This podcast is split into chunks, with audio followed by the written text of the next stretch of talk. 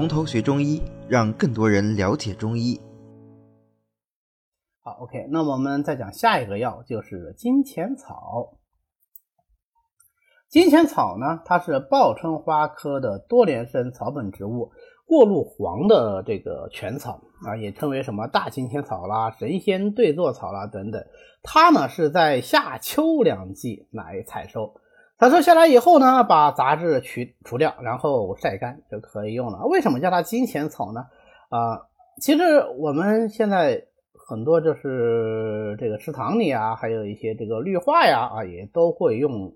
也都会用它类似的这个植物，它长得就特别像金钱啊，形如金钱，所以叫做金钱草。金钱草是一个出现的相对还是比较晚的一个药啊。那么它的性味特点是肝、胆、平归肝、胆、肾、膀胱经。呃，还是一样，我们先推测一下它的功效啊。肝胆肝胆啊，肝那说明它药性还是相对比较平和的，对吧？呃，和缓嘛，肝者缓也。淡啊，淡肾就能够利湿。平，那么寒热的偏性不明显，就意味着它既可以用于热症，也可以用于寒症。归肝胆经，归肾和膀胱经，实际上是水和木这两经，对吧？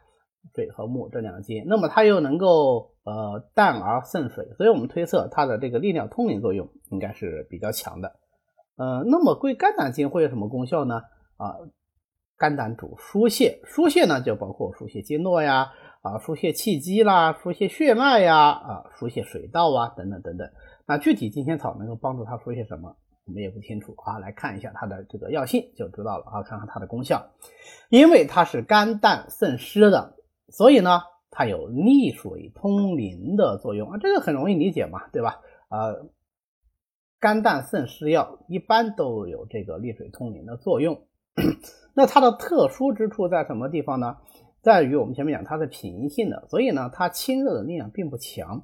那么它热淋、湿淋、高淋、劳淋什么淋它都可以治，对吧？但是总的来说，它既然是一个利水通淋药，它不是一个补药，对不对啊？所以总的来说，它还是一个功法药。那这点很重要好，我们暂且放在这里之后再说为什么重要。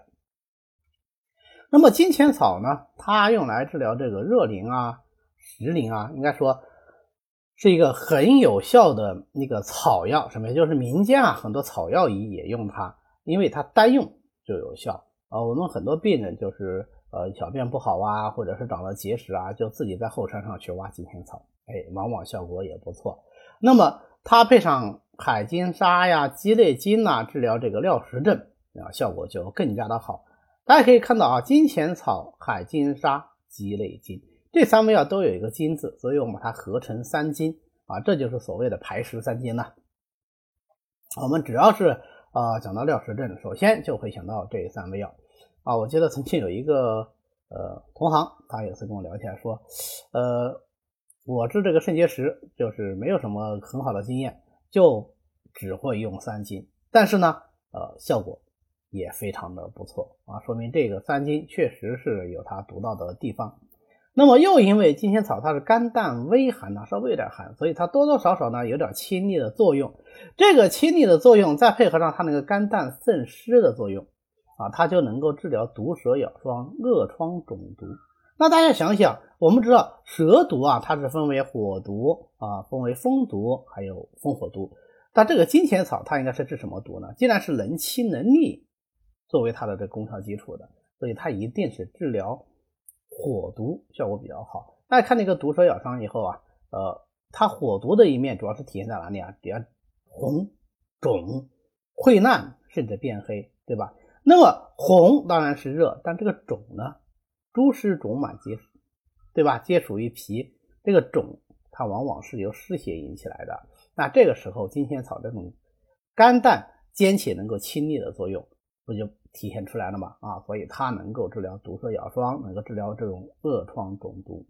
那它这个清利作用入了膀胱经以后呢，就能够除湿退黄啊。配上茵陈呐、栀子啊，就能够治黄疸，或者是配上柴胡、大黄，就能治疗胆石症。它这个治疗胆石症，除了能够除湿退黄这个功效以外，跟它本身能够消食也是密不可分的啊。所以，呃，这个除湿退黄。嗯，也治疗什么胆囊炎啊啊等等这些病相对比较少，往往是有石头的时候啊，我们喜欢用。啊，就是因为金钱草嗯消食的作用比较好啊。曾经有个民间传说说，呃，这个金钱草是怎么行之于世的呢？啊，大家是怎么发现这个草药的呢？就是因为啊，有一个穷人得了病没法治疗，然后死了以后呢，呃，就火化，对吧？啊，火化，然后烧完以后烧出舍利子出来，当然不是舍利子啊，他也不是什么高僧啊，就是身上的结石，最后没有烧掉，就留下来了。留下来之后呢，这个为了保存这份念想，他老婆呢就把这个石头啊就挂在自己的胸前。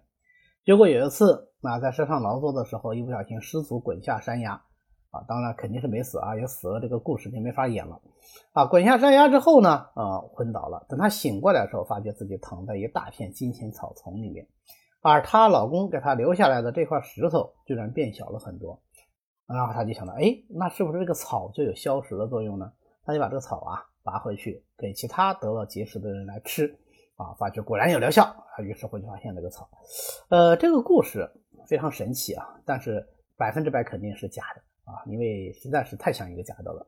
但是这个故事告诉我们，金钱草消食的作用特别好啊。我们的岳美忠教授啊，在建国初啊六十年代的时候，曾经是给印尼的总统苏加诺去治过这个肾结石。那么他就是重用金钱草啊，起手呢就用到了六十克，然后不停的在加量，最后加到了两百多克来治疗这个肾结石。当然啊，疗效也是非常好的啊。这就是说。啊，金钱草它这个消食的作用是非常值得我们重视的，也是它非常重要的一个特点。我们现在临床上用金钱草，往往重点就是在用它这个消食的功效，呃，反而是单纯用它利水通淋啊，或者是啊除湿退黄的机会相对会比较少。因为利水通淋也好，还是除湿退黄也好啊，其他的药物都非常多，但是呃有这么好的消食的效果的药物那就比较少了。这是金钱草的主要功效。那么我们回顾一下，就是肝胆能够渗湿，所以它能够利水通淋。因为利水通淋，其性有偏寒，所以为寒啊，所以呢能够除湿退黄、解毒消肿、能解蛇毒啊。这个就是金钱草的特点啊。我们前面讲岳美忠先生来治这个斯嘉洛的时候啊，一直用到六十克到两百克，说明什么啊？说明这个药用量一大，一般来说是三十克、六十克这样子用。鲜品呢？嗯，还要再加倍。呃，如果治疗毒蛇咬伤呢，它是可以外用的。外用那就把它捣碎外敷就可以了，适量啊，根据你的这个实际的创面的大小来使用。好的，今天呢我们就讲到这里。为了方便大家和其他喜欢中医的朋友一起来学习和讨论中医知识，我们呢建了一个微信群，欢迎大家扫描下方的二维码，添加我们的管理员的微信，然后发送“从头学中医”。他就会拉大家入群的，那么我们下次再见。